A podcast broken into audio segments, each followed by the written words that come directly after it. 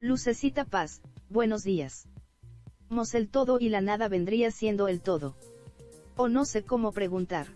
El todo y, y la nada. Bueno, primeramente tenemos que ponerlos desde un punto de vista de la realidad. ¿El todo y la nada son reales? ¿O solamente uno de ellos lo es? Antes que podamos incluirlos, necesitamos también dar algún tipo de suposición. Porque esta pregunta que haces, querida Lucecita, es de siglos y siglos atrás. Por ejemplo, está la pregunta que se hacían los presocráticos, los filósofos de la antigua Grecia. ¿Por qué hay algo y no hay nada? ¿Por qué hay algo y no hay nada? Y considerando algo como aquello que se ve. Pero también estaría, por ejemplo, las filosofías orientales como el Tao. En el camino del Dao o del Tao, el todo y la nada conviven. Como aspectos ambivalentes o inclusive como aspectos dualistas que representan realidad. Porque tendremos que entender que el todo es todo lo contrario a la nada. El todo está contenido mientras que la nada está dispersa. El curso de milagros tiene entonces también un aspecto interesante. El todo es la realidad para el curso de milagros. Y lo que está fuera del todo no puede existir. Solamente el todo representa verdad, realidad e incluso identidad. Tú mismo te puedes relacionar con el todo, pero cuando te relacionas con la nada, estamos hablando del ego. El ego es la relación con la nada mientras que el amor es la aceptación del todo. La expiación en un curso de milagros te ayuda a recordar el todo, mientras que el ego te inventa la nada. Por lo tanto, ambos, en realidad, desde el curso de milagros, no podrían coexistir. No podrían estar en el mismo lugar. El todo no puede contener a la nada, porque la nada no tiene ningún tipo de característica o de sustancia. La nada es la ausencia del todo. Y lo quiero poner así porque de esa manera podemos encontrar entonces el enfoque del curso de milagros hacia, el aspecto de la unicidad, que es la cualidad del uno. Si nosotros hablamos del todo y de la nada, ya no es la cualidad de uno, sino de dos. La cualidad del todo y la cualidad de la nada. Pero para el curso de milagros solo existe la unicidad, es decir, el todo. Mientras que la nada parece existir porque lo único que hace es mostrarnos la ausencia del, del todo. La nada es el vacío, la nada es el ego, la nada es la separación. Aunque parece estar llena, la nada no tiene nada sustancioso. La nada está llena de imágenes que se desvanecen. Es lo que el curso de milagros llama ilusiones. Para el curso, la nada son todas las ilusiones que la mente ha fabricado, mientras que el todo representa a la, mente que en ningún momento se ha desconectado de la fuente de amor. El todo es el amor, la nada es el miedo. Pero ambos puntos no pueden convivir, no se relacionan, son aspectos diferentes e incluso los podríamos ver como estados mentales distintos. Cuando tú expresas el todo, estás expresando milagros. Todo esto, este rollo que estoy lanzando es porque en el curso de milagros, un milagro representa tu identidad con el todo, mientras que una proyección representa tu identidad, entre comillas, con la nada. Por eso las fabricaciones están vacías. Hay partes en las que el curso hace una referencia de esta manera. Vamos a ver si lo encontramos. Dice por aquí, puedes crear un cascarón vacío. Vamos a buscarlo. Un cascarón, cascarón. O puede, si no sé si, si dice crear o hacer un cascarón vacío. Vacío. Vacío, ahí está. Armazón vacío, perdón, no cascarón, armazón. Mira, hablando del todo y de la nada, ¿no? El milagro se une a la expiación al poner a la mente al servicio del Espíritu Santo. Así se establece la verdadera función de la mente y se corrigen sus errores, que son simplemente carencias de amor. Tu mente puede estar poseída por ilusiones, pero el Espíritu Santo es eternamente libre. Si una mente percibe sin amor, percibe tan solo un armazón vacío y no se da cuenta del espíritu que mora dentro. Pero la expiación restituye el espíritu al lugar que le corresponde. La mente que sirve al espíritu es invulnerable. La mente entonces se puede relacionar con el todo o se puede relacionar con la nada. Ese es el poder de decisión que tienes. Puedes decidir establecer una conexión absoluta con el todo, que de hecho la tenemos, solo que la hemos olvidado. O forzarnos a establecer una relación con lo que es nada. Y entonces ahí viene el aspecto de la carencia la creencia en la carencia no es más que una relación con la nada, porque en la nada te falta todo. La carencia implicaría una creencia en la que te falta todo. Todo te falta. Te falta amor, te falta amigos, te falta dinero, te falta sabrosura y alegría a la vida. Cada vez que estás con el me falta tiempo, te estás relacionando con la nada. Pero cada vez que dices estoy pleno, no me falta nada en este momento, o hay ausencia de nada, quiere decir que está el todo. Entonces, la expiación te ayuda a relacionarte de nuevo con el todo en el cual has sido creado. Pero el todo no incluye a la nada porque la nada no es una creación. La nada es una distorsión del todo, es una aberración del todo, es una ilusión del todo. Porque la nada parece estar llena, pero ¿de qué? de ilusiones, fabricaciones, creaciones falsas. Entonces, ¿qué, de, ¿qué sentido tiene que algo esté lleno de lo falso? Lo que representa el todo es que algo esté lleno de lo verdadero.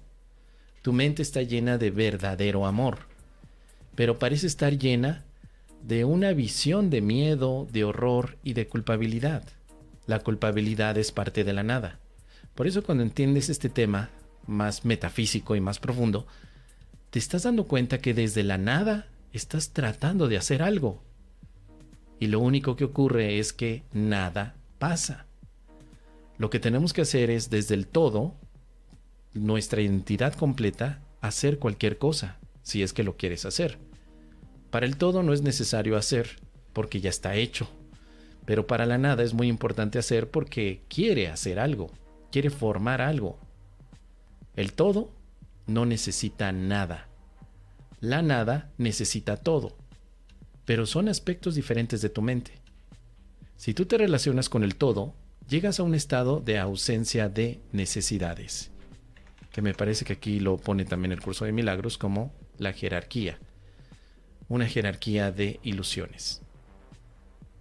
Por ejemplo, las leyes del caos son leyes fincadas en la nada. La primera ley caótica es que la verdad es diferente para cada persona. Al igual que estos principios, este mantiene que cada cual es un ente separado con su propia manera de pensar que lo distingue de los demás. Este principio procede de la creencia en una jerarquía de ilusiones, que algunas son más importantes que otras y por lo tanto más reales. Entonces, la nada parece tener ahora importancia en sus propias ilusiones. O sea, hay cosas más nada que otras. Hay naderías más importantes que otras. Por eso es que para el curso de milagros el amor no es nada, sino que el amor es todo. Y como es todo, no puede tener tampoco jerarquía de ilusiones. Esto lo establece muy bien desde el principio número uno, en los principios de los milagros. Mira, aquí está. No hay grados de dificultad en los milagros, no hay ninguno que sea más difícil o más grande que otro. Todos los milagros son iguales porque en el todo, todo es igual. Pero en la nada, no todo es igual porque no hay todo. En la nada simplemente hay valoraciones ante diferentes imágenes que podemos percibir o fabricar. En el caso del todo, no hay diferencias. Y por eso en el todo, que es el amor, tampoco hay clases, no hay clases de amor. El amor es todo. Y lo que no es amor es nada. Esto también lo podemos encontrar aquí. Te digo, aquí, si le metemos a la filosofía, porque tu pregunta es bastante, bastante ontológica, el curso de milagros te puede ofrecer una visión muy interesante también para la ontología, que es el estudio del ser. Decía Sartre por ahí, me parece que... No, Sartre no, Heidegger. El filósofo Heidegger tiene un libro que se llama El ser y la nada, donde él se enfoca más bien a que el ser es el completo y la nada no le puede afectar. Algo similar a lo que dice el curso de milagros, pero aquí está mucho más desarrollado en el curso. A Heidegger le hubiera gustado mucho estudiar el curso de milagros. Eso sería buenísimo. Pero bueno, regresando al tema, dice por aquí, sobre el amor de Dios, que es el único que existe. Vamos a encontrarlo. Vamos a ver. ¿Dónde está? Aquí está el amor de Dios. El amor de Dios está en todo lo que veo, el amor de Dios rodea a su Hijo. Nunca te olvides que el amor de Dios se, se acuerda también de ti. El amor de Dios. Siempre se nos está haciendo referencia al amor de Dios. El amor de Dios es mi sustento, porque representaría el todo.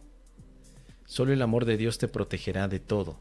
Siempre es el tema del amor de Dios. Siento el amor de Dios dentro de mí ahora. El amor de Dios es la totalidad. No hay diferencias y no hay clases de amor. Déjame ver si aquí lo encontramos.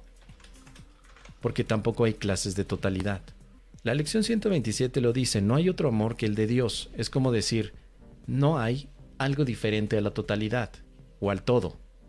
El todo sigue representando lo único real. Aunque las ilusiones del amor, como por ejemplo el pensar que hay diferentes clases de amor, el pensar que hay un tipo de amor para esto y otro para aquello, y que es posible amar a una persona de una forma y a otra de otra, eso es una ilusión que representa la nada. No existen clases de amor, solo tenemos la totalidad del amor o todo el amor. Por eso es que el amor no tiene partes separadas, no tiene grados, no hay diferentes clases de amor, tampoco hay niveles de amor, no hay divergencias, no hay distinciones el amor es igual a sí mismo, que sería una de las propiedades del todo. No importa por dónde mires al todo, siempre es igual a sí mismo, porque es todo, contiene todo. Pero el todo no es la suma de cosas, sino más bien el todo representa la imposibilidad de la fragmentación. Esta idea del todo también se maneja como eh, el pensamiento de la filiación. La filiación es el recuerdo del todo en tu mente. Pero la filiación no puede partir de la nada. La filiación parte del todo. De allí inicia la filiación. También tiene esa relación total, filiación. Y filiación y amor y totalidad tienen siempre eh, relación total. Por ejemplo, en el capítulo 8, la voluntad indivisa de la filiación. Esta voluntad indivisa quiere decir que es imposible dividir la voluntad de la filiación. ¿Cómo ibas a poder estar en paz estando separado de tu identidad? La disociación no es una solución, es algo ilusorio. Los ilusos creen que la verdad los va a agredir y no la reconocen porque prefieren lo ilusorio. al juzgar a la verdad como algo indeseable, y ojo con este punto, querida lucecita. Aquí la verdad, desde el curso de milagros, es el todo. Si tú juzgas que el todo es algo indeseable, entonces percibes ilusiones porque te interesaría la nada. La nada es lo contrario al todo, pero no de manera real, sino como una distorsión de querer ir contra la totalidad. Por eso, al juzgar a la verdad como algo indeseable, al pretender que el todo es algo que no deseamos, ocurre entonces lo que para nosotros significa la individualidad. Yo soy yo, tú eres tú, pero las cosas aquí no son todas iguales, hay diferencias y yo quiero que sean diferentes. Entonces te niegas a la totalidad del momento, a la totalidad del ser. Si no estás en la totalidad, ¿dónde estás? tendrías que estar en la nada. Como realmente es un estado imposible, te estás forzando mentalmente a vivir en un estado imposible y eso te genera angustia, temor, culpa también. Por eso la expiación es el recuerdo de la filiación y esto quiere decir que es el recuerdo a la totalidad. Soy todo. Tengo todo. No tengo partes, sino que soy completo. Soy todo el Hijo de Dios. Pero no soy una partecita del Hijo de Dios, sino que soy todo el Hijo de Dios, todo, absolutamente todo, no una parte. Solos no podemos hacer nada pero juntos nuestras mentes se funden en algo cuyo poder es mucho mayor que el poder de sus partes separadas. Puesto que nuestras mentes no están separadas, la mente de Dios establece en ellas como nuestra mente. Y si seguimos rascándole, voy a seguirle rascando mientras no haya más preguntas. Tenemos una pregunta por ahí de nuestro querido Epoge. En un momento la revisamos y tenemos otra de Eliseo sobre la culpabilidad. Ah, ya tenemos bastantes. Mira. Vamos a ver sobre el tema de la totalidad, total, la totalidad del reino. Este tema, Lucecita, es justo lo que he estado exponiendo en estos minutos. El curso de milagros llama reino al todo, al amor, la totalidad del reino. Siempre que le niegas la bendición a un hermano, te sientes desposeído, ya que la negación es tan total como el amor. Negar parte de la afiliación es tan imposible como lo es amarla solo en parte. No es posible tampoco amarla totalmente solo a veces. No puedes estar totalmente comprometido solo en algunas ocasiones. La negación de por sí no tiene ningún poder, pero tú puedes conferirle el poder de tu mente, el cual es ilimitado. Luego nos dice, es imposible apreciar la realidad parcialmente. Por eso es que cuando niegas parte de la realidad, pues estarías negándola completamente. Todo o nada sería la invitación del curso de milagros. O perdonas totalmente o no perdonaste nada. O amas totalmente o no estás amando. O eres completamente dichoso o no lo estás. Ese es uno de los puntos por los cuales algunos estudiantes del curso lo abandonan y dice, no, es que yo no quiero que sea blanco o negro, yo quiero mi tonalidad de grises. Yo quiero que a veces sí y a veces no, o un más o menos. Yo quiero un poquito de paz, un poquito de alegría, pero no estoy listo para elegir toda la paz o toda la alegría, porque no estamos acostumbrados en estos momentos a pensar en términos de totalidad. Somos parciales en este momento, en esta experiencia. Es decir, tomo partido entre los buenos y los malos. Yo no amo a todos mis hermanos, solamente a los que practican el curso. Nada más a ellos porque ellos, ellos sí vibran como yo, pero no todos vibran como yo. Ese es un ejemplo de la nada. Eh, en el todo, todos tendrían que tener la misma vibración. En el todo, todos somos hermanos, todos. No habría alguien que no fuera parte de ti. En el todo, no hay separación, no hay diferencias, no hay valores, no hay nada. Y si tú eres todo con Dios, tampoco hay una diferencia real entre tú y Dios. Comparten el mismo amor. Todo o nada. Pero no puede el todo tener a la nada. Porque entonces estaríamos hablando de una contradicción. Si son términos diferentes y el todo representa que nada puede estar fuera de él, la nada en realidad no representaría algo a menos que tuviera todo. Para que la nada pudiera estar dentro del todo, tendremos que decir que la nada contiene algo, que el todo no lo tiene. Sin embargo, estamos hablando de todo, es lógico pensar que ya no se le puede meter más al todo, el todo ya lo tiene. Porque algo como la nada tendría algo diferente al todo que no puede incluirse. Simplemente nos va a llevar a esta divagación mental a darnos cuenta que al final, concluyendo, la nada no puede existir, porque de existir tendría que ser parte del todo, y si fuera parte del todo ya no es la nada, sería el todo. Entonces no puedes tener un todo con otro todo, no puedes sumar dos todos. El todo, la totalidad, tiene ya todo, está, está absolutamente cubierto de todo, pero no de todo lo que tú ves con tus ojos. Estamos hablando en términos más metafísicos. El todo metafísico no tiene objetos y ya contiene todo el amor. Para el curso es mejor exponerlo como un aspecto amoroso, algo que quizá los antiguos presocráticos no lo hicieron así. Para ellos el todo tenía que ver con las cosas universales que físicamente se ven, pero para el curso de milagros el todo es metafísico. Es decir, no hay colores, no hay sabores, no hay líneas, no hay obstáculos, no, no hay nada de lo que tú acostumbras ver aquí. Solamente existe el amor, nada más, y tú eres ese amor. Entonces la filiación es un recuerdo del todo, de todo el amor. La expiación es el proceso para recordar el todo, es decir, el amor. Así que la manera en la que ahora podemos practicar el todo, pues es a través de la bendición. Por ejemplo, bendices a tu hermano, lo bendices completamente y no le niegas a ningún hermano el amor que te puedes dar a ti. Negar el amor a alguien es negarte el todo y es meterte en un conflicto. A pesar de que estemos en una experiencia de sueño, tú puedes practicar aquí la totalidad, porque no importa que este mundo sea de la nada. En el momento que tu mente practica el todo, lo que sucede son milagros. Entonces, cuando decimos, a ver, vamos a milagrear, quiere decir que vamos a expresar al todo. Por eso no hay milagritos, milagrotes, milagrones. No hay grados de dificultad en los milagros, todos representan el todo. Un milagro puede ser el acercarme a ti y darte una sonrisa.